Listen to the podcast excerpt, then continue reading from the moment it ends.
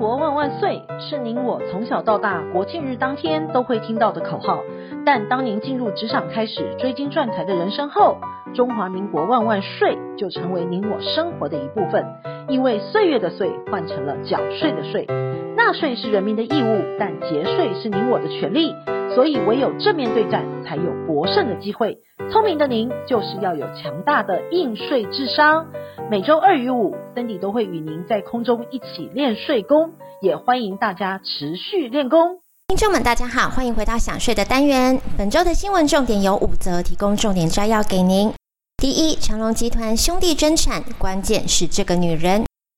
第二，被继承人生前以子女为被保险人投保的保单，死亡时要怎么税呢？第三，欠税上亿拒缴转移资产必责。福伦前社长夫妻遭管收。第四，美税局稽查丁四大项。第五，税务小常识：国宝丧葬给付要在多久内申请呢？第一，长隆集团兄弟争产，关键是这个女人。双方的战场从遗嘱风波延伸到老臣柯丽青的身上，因为柯丽青自基隆女中毕业之后。就进入张荣发与友人合资的中央海运公司上班。随着张荣发离开中央海运，创立了长隆海运，柯丽青一路相随。因此，这位老臣在张荣发身边五十八年了，了解长隆集团的每一个细节，也是在这场战争当中，目前孤立无援的老大张国华唯一能依赖的对象。如果巴拿马长隆国际主导权在永久总裁张国华，总经理柯丽青的把关稳住之下，等于掌控了长荣海运七趴多的股权，对明年改选有绝对的影响力。除此之外，巴拿马长荣国际是重要之证。这家公司不像其他的上市位公司的境外免税公司，是个货真价实、拥有雄厚资产。巴拿马是全球海运必经的重要据点港口，因此早年张荣发将公司设籍在此。这家公司最特别的是它的组织规章设有永久总裁一职。这家公司的永久总裁张张荣发生前一直是由他本人担任的，在他过世之后，二零一六年三月开会决议，由老二张国明、老三张国正同意之下，决定张国华成为继任的永久总裁，总经理为柯丽青。张荣发的争产大战进入了第二回合。媲美王永庆当年的海外遗产争夺战，如同张国华连续接受媒体专访所讲的，兄弟们已经多年从未见面，也无法一起讨论。豪门世家由钱而引起的恩怨，永远是外界无法想象的悲哀。第二，被继承人生前以子女为被保险人投保的保单，死亡时要怎么税呢？被继承人生前以子女为被保险人购买的保单，该保单的保险利益在被继承人死亡前为其所有，死亡后呢，由被继承人继受为腰保人。故于被继承人死亡时，该保单的保险利益为遗赠税法第四条第一项所称其他一切有财产价值的权利，应按被继承人死亡日保单价值准备金并入遗产总额申报遗产税。而保单给付呢，也是有基本税额的规定。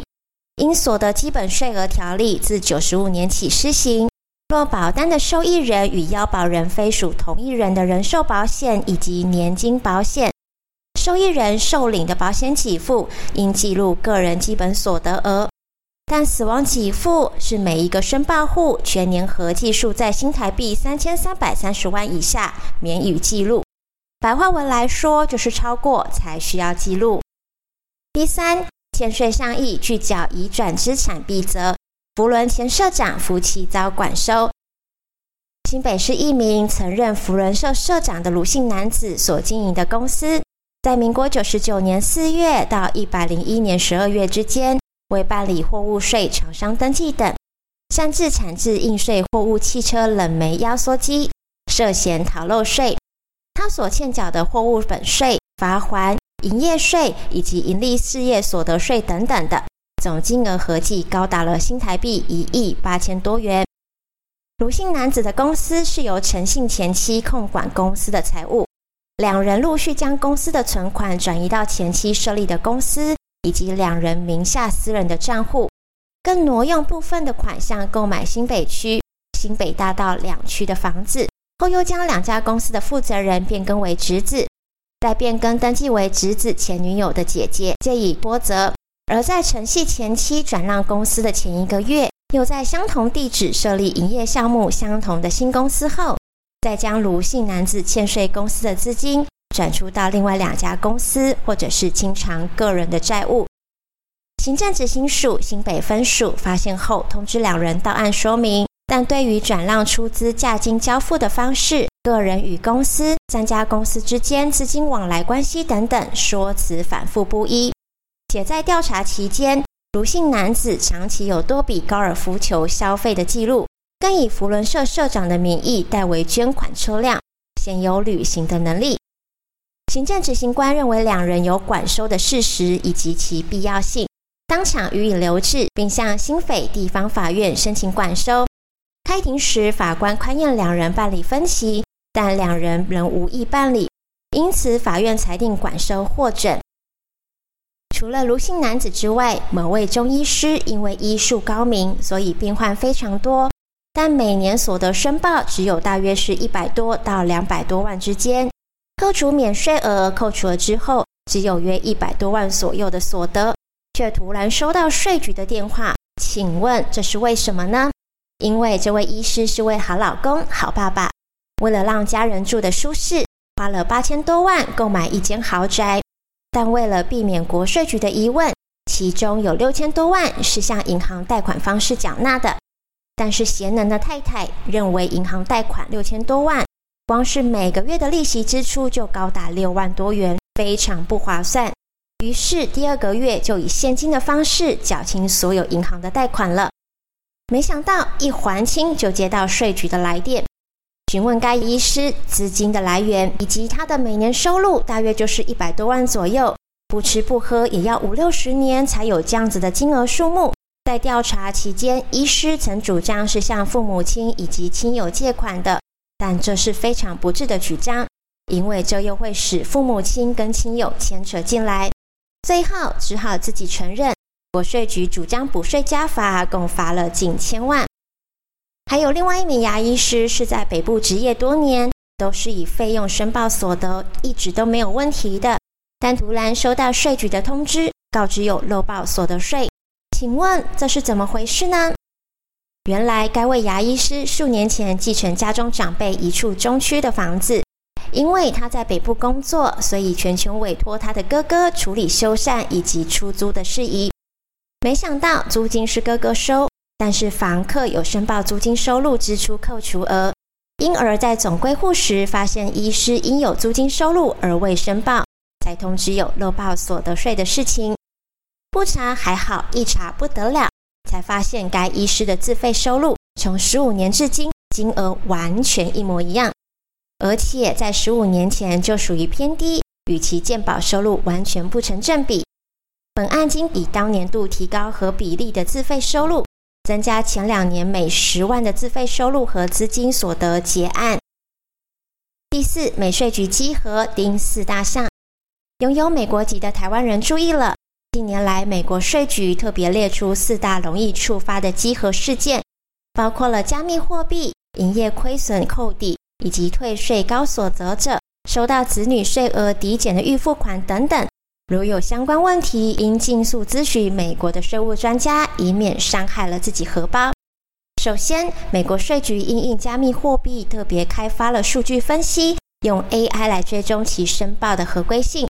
虽然呢，目前美国税局倾向纳税人是主动申报的，但仍可以透过美国加密货币的交易所等公开资料调阅资料，审查纳税人有无漏报的情形。第二，美国因应肺炎的疫情，颁布了冠状病状援助、救助和经济安全的纾困法案，其中的一项营业亏损的扣抵与退税，企业从二零一八年到二零二零年之间的亏损，可以往前扣抵五年。第三，个人的年收入超过二十万美元者，将会增加查核的几率。最后，若纳税义务人在二零二一年按月领取一半子女税额抵减的预付款，在提交二零二一年纳税申报表时，只能申请剩下的另一半，或是收入已达门槛不能使用子女税额抵减预付款补助款的纳税人，务必在申报时如实告知。第五，税务小常识：国保丧葬给付要在多久内申请呢？若国民年金的被保险人在六十五岁以前遭逢死亡的事故，包含感染新冠肺炎疫情死亡，家属呢可以依规定请领国民年金丧葬给付以及遗属年金的给付。其中丧葬给付依规定是由支出殡葬费的人请领的，需给付单据，给付金额是按被保险人死亡当月之投保金额，一次发给丧葬给付五个月。其丧葬给付的请求权。是指被保险人死亡七日起起算，超过五年，请求权的时效就消灭了。经营之神王永庆曾经说过：“您赚的一块钱不是您的钱，存下来的钱才是您的钱。因此，学会节税可以为自己的财富进行另类布局。想要知道更多节税妙方吗？听享税 Podcast 并追踪卓越的粉丝专业，让您在潜移默化之间学习税务的知识。”如果你有省税妙招或是法律上的问题，都欢迎来信或是留言告诉我们，让我们为您指点迷津。本周的重要税务新闻，谢谢您的收听，我们下周空中见。